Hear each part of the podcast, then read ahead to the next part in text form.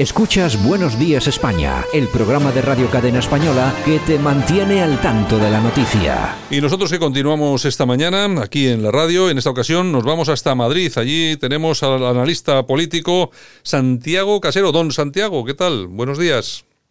Buenos días, bien, por aquí estamos. Bueno, eh, confinado, bueno, confinados o medio confinados, más o menos, ¿no? Medio confinados y, medio arruinados, pero bueno, eh, seguimos todavía manteniendo la esperanza y la fe. Bueno, y, y, lo que está y lo que está por caer, ¿eh? porque yo creo que esta cosa se va a poner complicada, pero bueno, vamos a irnos hasta Navarra, que ahí tampoco la cosa está demasiado clara. Ahí tenemos a Javier Garisoin, que es el, el director de ahorainformación.es. Don Javier, buenos días. Hola, buenos días, Santiago. ¿Qué tal por Navarra? Eh, bueno, pues, pues, eh, por los pueblos mejor que por la capital, pero, pero vamos, siempre con la incertidumbre de esta temporada. Eh, espero que nos propongas hablar de algún otro tema que no sea del virus maldito.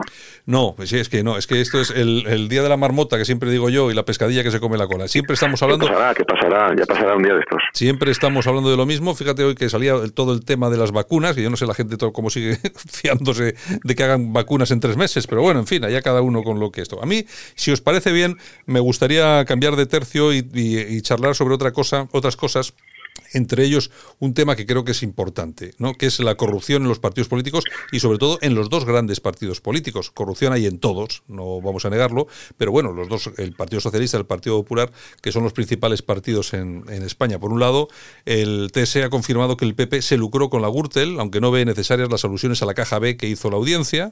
No sé si eso sí significa que le libra algo de, la polémica. Y por otro lado, la juez del caso, Isofotón, pide actas de sesiones de consejos de gobierno presididos por Chávez, Griñán y Susana Díaz, es decir, presidentes de Andalucía del Partido Socialista, que después de lo de los ERES y los más casi mil millones de euros robados a los trabajadores, pues también el PSOE también eh, se luce cada vez que habla en el Parlamento y por ahí, ¿no?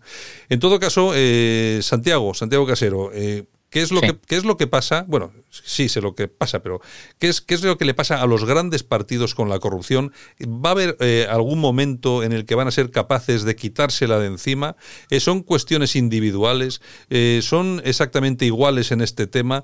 hay que, hay que solamente se podemos ver aquí personas a nivel individual que han cometido estas irregularidades. ¿Qué pasa en los dos grandes partidos y qué pasa con la corrupción? Santiago, desde tu punto de vista. Evidentemente, eh, yo no creo que sean casos particulares. Lo que pasa es que la política española desde hace años pues se está nutriendo de dirigentes que nunca han trabajado, nunca han hecho nada por sí mismos y que se han dedicado a llegar a donde han llegado pisoteando gente dentro de los, de los mismos partidos dentro de las juventudes, tanto juventudes socialistas como nuevas generaciones del PP, que se han preocupado de crear a, a este tipo de personas que, bueno, llegar o a ministros o a directores generales o a lo que sea en cualquier puesto autonómico sin ninguna capacidad que no sea más que el trepar. Yo creo que hablar de la corrupción eh, entramos en un, en un tema que acaba derivando un mensaje al pueblo español que bueno, pues acaba tomando unos tintes futboleros del y tú más, y mira, tú has robado más y tú has robado menos. Y yo creo que el fondo del asunto es lo más preocupante. Aquí, cuando España entró en lo que entonces se llamaba el mercado común en 1986, Europa nos pidió unas exigencias como fue la desindustrialización total del, país, aquello que pomposamente se llamó la reconversión industrial, y unos recortes tremendos en agricultura, en ganadería o en pesca, que llegamos al nivel que estamos leyendo ahora las noticias, que cuando los barcos pesqueros eh, patrullan por o intentan navegar por aguas españolas, ya los ordenadores de a bordo les dicen que son aguas canarias. Entonces Europa, para paliar aquel desfalco que, producía en la productividad española, las medidas necesarias para entrar en el, en, el entramado del mercado común, daba unos fondos de ayuda eh, que hay gestionados por las comunidades autónomas y la parte que gestionara el gobierno central del país, son la causa de un problema que el pueblo no lo ve como que les afecta a ellos, que fue a los que robaron. Aquí mm. se crearon empresas falsas, cursos de formación, dinero que venía dedicado a suplir esos sectores que desaparecían del sistema productivo español y entonces aquello se quedó en cuestiones de financiar a los propios partidos políticos cara a las campañas electorales y por supuesto, a llevarse el dinero todos estos waltrapas inútiles que habían trepado hasta llegar a donde, donde han llegado. Ese es el principal problema. Mientras que lo afrontemos, que la corrupción es, y hagamos nuestro el mensaje de Carmen Calvo, que el dinero público no es de nadie, pues vamos a dedicar a tirarnos los trastos los unos a los otros a la cabeza. No es en mi caso porque no pertenezco a ninguna de estas dos eh, organizaciones electorales como son PP y PSOE, pero entre los del PP y los del PSOE está, está comprobado que cuando tú hablas con alguien, te no es que los seres de Andalucía y te dice, eh, no, y los de la Gürtel es que son iguales. Entonces, entre son iguales y no son iguales, todos la casa sin barrer y hoy España sin industria, sin agricultura, sin pesca, sin eh, ganadería y sin turismo, que lo hemos perdido, estamos en la ruina y todavía la gente discute sobre quién es más ladrón, si unos u otros. Está absolutamente claro. Bueno, y tú ya sabes que en el mundo anglosajón siempre se habla del dinero de los contribuyentes, no del dinero público, porque el dinero público suena precisamente a eso. ¿Quién es el dueño de esto? Y claro, la gente no se da cuenta que es su propio dinero, pero cuando te dicen es el dinero de los contribuyentes, ah, coño, es mi dinero, es verdad. De todas formas, eh, Javier, el, el tema ese de la corrupción es algo endémico, es algo endémico de la organización o son personas concretas las que traicionan a la organización y se llevan la pasta? Yo creo que es endémico que haya ese tipo de personas concretas, como bien ha dicho Santiago. O sea, que el sistema está montado de tal manera que los que se, ocupan de ocupan esos puestos claves en los que fluyen esos dinerillos que no son de nadie, eh, pues son ese tipo de personas. Eh, la corrupción, en el fondo, en el fondo, aquí hay un tema pues, pues de, la identidad de España y del espíritu de España. No todo el mundo sabe que las corrupciones, la corrupción surge en los cuerpos en descomposición, en los cuerpos que se que pierden su alma. Entonces, eh, esta la cosa es muy profunda porque es un síntoma mm, no de que haya pues tres o cuatro casos aislados, sino que es, eh, es una cosa del sistema, el sistema de partidos. Los partidos funcionan así, necesitan eh, o sea, de cara a la galería, pues em, presumen de luchar contra esa famosa corrupción como si fuese una, una cosa ajena, pero como bien ha dicho Santiago, es una cosa que, que, funciona en el en el meollo del sistema, porque es que eh, no olvidemos, dentro de la lista de, desgracias nacionales, que estamos en una deuda del 120% y que vamos a estar los próximos años así. Así que, que está, eh, las arcas del Estado están saqueadas eh, con un sistema que entre administraciones innecesarias y, chiringuitos varios, mm, pues eso, se van llevando un montón de dinero. Santiago, el, el tema de la, de la corrupción eh, ¿Es solo algo de los partidos políticos o no? recorre todo el pueblo de arriba abajo, de izquierda a derecha. Lo digo más que nada porque eh, si te vas a países como Suecia, Finlandia, es imposible que nadie haga una reforma en su casa, por ejemplo, sin pagar el IVA. Bueno, ya ni decirlo. En cambio, en España esa cultura de, oye, ¿me puedes hacer esto sin IVA? Parece ser que sigue, sigue activa eh, hasta en el, último barrio de la última ciudad de este, de este país. la corrupción es algo generalizado, estructural del pueblo español? Hombre, es que en principio lo que me está diciendo la gente que está buscando no pagar el IVA o no pagar impuestos, pues eh, no deja de ser un vaso comunicante con la corrupción que existe en el, en el gobierno. La gente está muy, muy quemada porque, claro, está diciendo, yo estoy pagando impuestos indirectamente eh, desde que me levanto hasta que me acuesto. Si me compro un paquete de tabaco, si saco un billete de metro, si me tomo una cerveza en un bar, estás pagando impuestos indirectamente. Y luego cuando ves que, salen en las noticias, en los medios de comunicación, pues eso, la corrupción, con esas cantidades de, cientos de millones, porque estamos hablando aquí de PP, de PSOE, pero podríamos hablar de Convergencia y Unión de sí. ese 3%, esa corrupción que el, por ejemplo, en lo que la, la, construcción que había en España, la obra pública, cuánta corrupción, cuántas comisiones no se llevaban en los ayuntamientos, los alcaldes, los concejales de urbanismo, todo aquello que encarecía las obras tremendamente y que impedía que, ese dinero fuese a unos salarios más justos y, se nutriesen pues las arcas eso de los partidos políticos y de los encargados políticos de gestionar esos esos contratos. Entonces ya te digo, la, gente, evidentemente, un 21% de IVA, porque yo recuerdo cuando empezó el IVA en el año 86, era el 12, luego pasamos al 16, luego pasamos al 18, ahora estamos en el 21.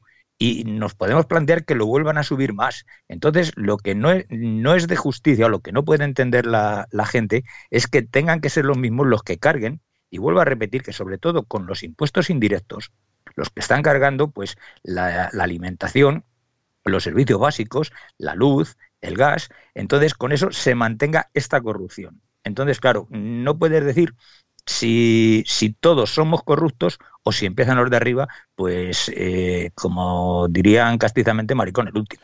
Sí, eh, Javier, ¿qué puede ser? Un vaso, una especie de vaso comunicante que el ciudadano, que el ciudadano esté viendo exactamente en qué se está gastando su dinero y al final que diga, bueno, hasta aquí hemos llegado. Yo si puedo evitar los impuestos, lo evito.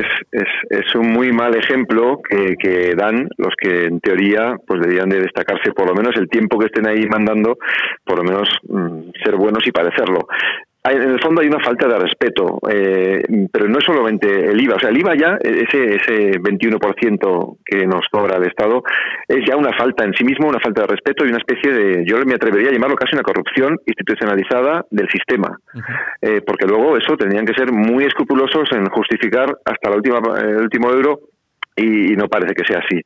Eh, y dentro de esa falta de respeto, pues eh, yo metería también las multas, porque es una es un tema que está muy oculto. Todos andamos con miedo a que cada vez que nos pare, a que todo cualquier cosa que hagamos en cualquier momento puede resultar ilegal o ser susceptible de multa. Ya no digamos ahora con las normas de, del antivirus. Eh, y ahí hay una recaudación que está de la que se están beneficiando y lucrando no ya los grandes partidos, sino los ayuntamientos, las diputaciones, las instituciones, las empresas públicas es una trama muy golosa y muy difícil de parar porque el sistema necesita ese dinero como engrase para, para seguir funcionando. Necesita meter miedo al ciudadano eh, y todo, como digo, con, sostenido con una, balsa, una falta de respeto muy grande hacia el ciudadano, hacia el contribuyente, hacia los vecinos, que son los que al final sostenemos eh, todo el chiringuito. Cuando hablamos de los partidos estos, eh, sí. que no se nos olvide que luego van los demás. ¿eh? O sea, que no solamente es una cosa de que hay que ser un gran partido para tener una gran corrupción y para entrar en el y tú más, porque los de Podemos ya tienen gente imputada. Eh, luego está el tema de, de, la palabra investigado e imputado, que es un tema muy, muy curioso y muy ridículo, ¿no? De todas formas, Javier, eh, yo he nombrado el tema de los dos grandes partidos más que nada porque son las noticias, las noticias que tenemos hoy. No, es, no ha sido por otra, otra cosa, entre otras cosas, porque todo el mundo sabe que hay corrupción en los partidos separatistas, en todos. Hay corrupción en Podemos. Bueno, eh, yo creo que básicamente todos.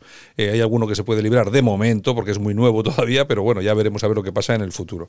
En todo, en todo caso, fijaros, y además siempre está revoloteando el tema del COVID en cualquier conversación, yo lo siento, pero hablando del tema de los impuestos, estabas comentando tú ahora, Javier, sobre el tema del 21%. Eh, España es el único país del mundo, creo que cobra un 21% de, de IVA por las mascarillas. Fíjate tú cómo son las cosas, que el, otro, el otro día publicábamos nosotros eh, un vídeo de un señor que estaba en Portugal, que había pasado Portugal, no sé, para hacer cualquier cosa, y resulta que se mete en un supermercado y se compra, eh, me parece que son 8, paquetes de mascarillas, de 20 mascarillas, cada paquete a 1 a 1.7, 10 paquetes, 17 euros. Y el hombre saca la factura, lo enseña y dice, esto en España cuesta 200 euros.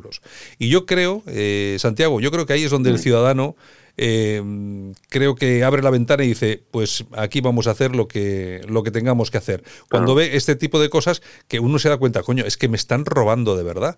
Aquí al lado pagan 17 euros y a mí me hacen pagar 200. Una familia normal, una familia normal que tiene que suministrarse para eh, señor y señora, hijo e hija, todos los meses, ¿cuánto dinero hay que pagar en mascarillas? Eso, vamos a ver, yo no es que esté justificando que el ciudadano normal eh, no pague impuestos, los evite, etcétera. Pero lo que sí es razonable pensar es que después de ver eh, cómo se maneja el dinero, con qué, con qué tranquilidad se, se le hace desaparecer, yo este, en cierto punto no lo voy a justificar, pero entiendo a aquel que quiere evitar darle el dinero a estos políticos corruptos. Hmm. ¿Es Santiago? Sí, es que, es que evidentemente lo que hablábamos antes, que lo que decías tú al comienzo, la pescadilla que se, que se muerde la cola. Eh, estamos hartos de pagar impuestos y de que nos están vendiendo eh, historias raras. Por ejemplo, mm, tú vas a comprar a cualquier supermercado un kilo de patatas y estás pagando más de IVA que lo que ha cobrado el productor en origen. Claro. El productor que ha tenido que mantener eh, mediante abonos, mediante trabajo, mediante los salarios que le ha costado la recolección, está cobrando a lo mejor 0,10 céntimos de, euro por kilo de patatas y, luego eh, cuando vas a, a, comprarlo de IVA solo tienes 0,12. Que es dinero para ellos. Ellos están demostrando que son unos sinvergüenzas, porque a propósito de lo que decías de las mascarillas, hoy está saliendo ya, eh, dicen que el rumor es la antesala de la noticia, que van a prohibir que las mascarillas que se hacen en casa puedan ser válidas para evitar la multa, que como decía Javier, es el principal interés de esta pandemia, o como le, queramos llamar. Entonces dices, claro, yo conozco gente que, eh, bueno, pues eh, en su empresa, en lo que sea, pues si tienen pequeños modistos o algo de eso, en mi pueblo, y están dedicándose a fabricar mascarillas de tela para salir adelante, y se las van a prohibir. Van a decir, no vas a tener que comprar la que yo te venda y con el IVA que yo mm, marque. Y si no, te voy a poner una multa de 600 o de 3.000 euros. Que yo lo que tengo ganas es que me pongan una multa, pero de 600.000 euros.